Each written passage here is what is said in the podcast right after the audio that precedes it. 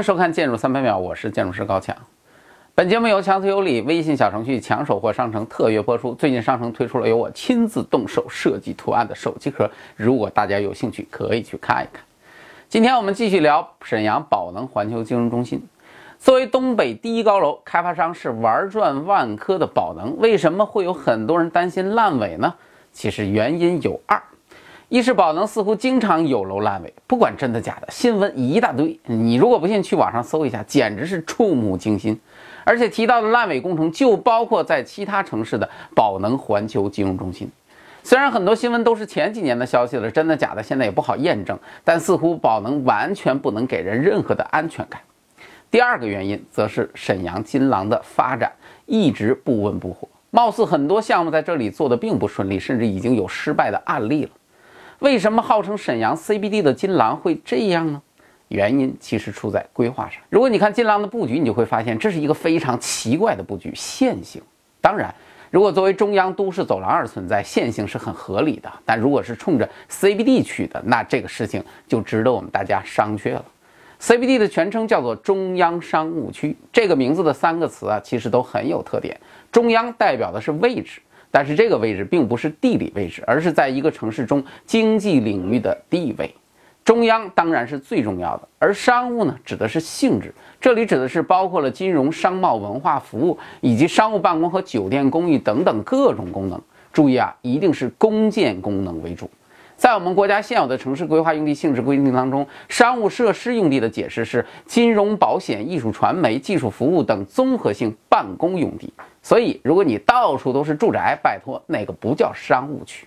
还有一个字“区”，指的是形态，应该是区域的意思。一般来说，我们理解区域都是理解为一个面儿，而不是一根线。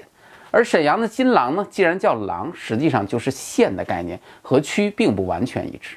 看看其他城市的 CBD，北京、上海、广州、深圳，包括国外的伦敦、纽约、巴黎，好像没有这样线性分布的。那么这个可以理解为我们非常独特的设计吗？我想可能不行，这个估计只能算是我们比较失败的考虑。沈阳的金廊很长，百度百科的数据从北向南，主体北起清昭陵，南至浑南区，单附高速沈阳收费站，全长十三点六公里。加上北金廊黄河北大街与道义南大街部分，全长二十五点三公里，平均宽度一到三公里，总面积约七十五万平方公里。这是啥概念？北京 CBD 的十倍，广州天河 CBD 将近四倍。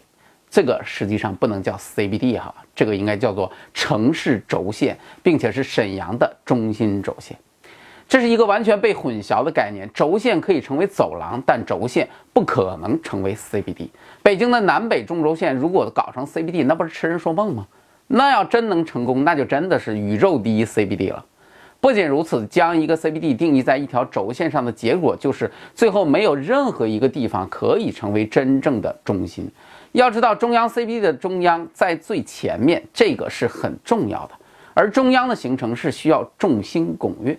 四五个地块一凑，几个摩天楼一戳，中间八个最高楼，形象立马就出来了。再引入一大堆的产业，大家聚在一起，你看我，我看看你，没事搞点事儿，刷个屏啥的，就算用地面积不大，也很容易出效果。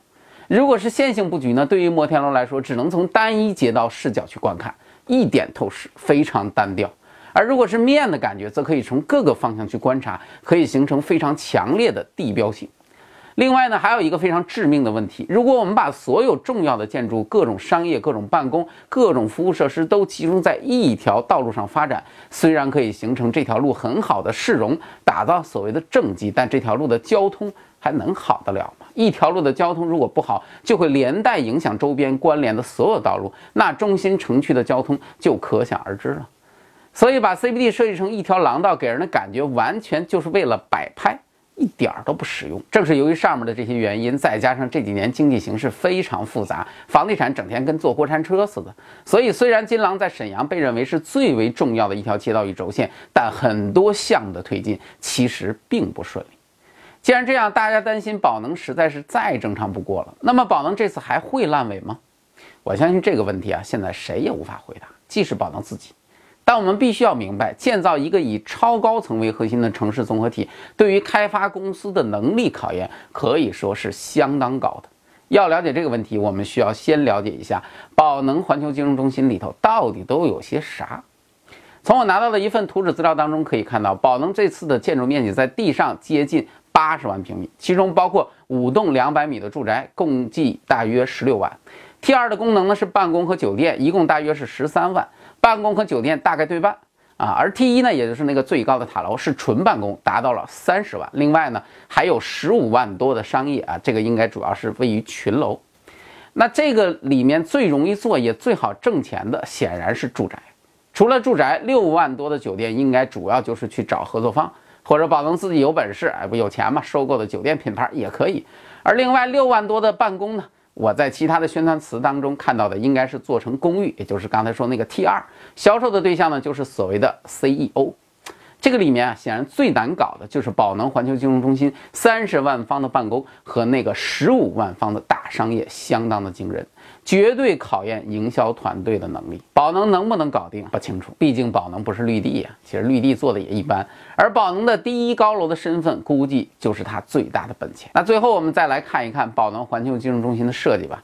这次的设计呢，是由英国著名的设计公司阿特金斯完成的。阿特金斯呢，是英国最大的工程顾问公司，世界排名第五，很牛吧？但这次的表现，我只能用平平来评价。首先说项目的住宅设计，从平面到立面其实都没有任何特点，基本就是市场上最为常见的一种户型设计，中规中矩，没啥特色啊。当然你也挑不出什么毛病。最大的问题呢，可能就是没看出那种豪宅的感觉。不过豪宅的问题呢，可以通过装修来解决，所以这一点也未必是太大的问题。那我们再说说那个配楼 T 二。T 二的平面不说，常规做法啊，立面的设计很有意思，一个玻璃盒子上面带了一个挖镜的感觉，而那个挖镜呢，正是设计的酒店空中大堂，这个造型实在是有点奇怪。而下面的商业呢，采用了同样的设计语言，也是一个玻璃盒子嵌入的手法，这种手法直接，但是其实并不高级。和现在的很多其他项目比起来，设计水平有限。最后，咱们再来说说那个最高的塔楼，整体建筑的理念其实还是很不错的。建筑通体自下而上是一条微弧，有一种微胖的感觉。建筑的顶部做了一个球，而这个球体和下面的造型的理念呢很好，说是为了与东北老工业基地的城市特征相结合，就像炼铁的熔炉融化一样，最终形成这个特殊的建筑符号，寓意着建筑打造金融中心的定位。同时呢，那个球体还有中国北方明珠的感觉。这个非常高大上的理念反映到效果图上。就有点令人失望了。一方面呢，效果图的制作水平实在是有点差，基本停留在十年前的那个感觉；而另外一方面呢，从效果图上来看，建筑的细节设计有些欠缺，玻璃幕墙还有底部的入口，看上去都有一种粗糙的感觉。当然，效果图好不好看，也许并不是最重要的，最重要的是得能建出来，只要建出来就好看。我记得以前和大家说过，其实建筑只要到了一定的高度，建出来基本都不会难看到哪去。这就像模特一样，颜值并不是最重要的，身材才是最重要的。不过目前摆在宝能面前的难题还不少：地产市场持续低迷，商业运营同质化严重，国内经济走向不定。即使宝能自己也是高管频繁换人，老板举棋不定。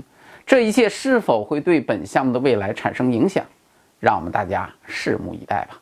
感谢大家收看我的节目。如果您喜欢，请帮我们点赞转发。我是高强，咱们下期再见。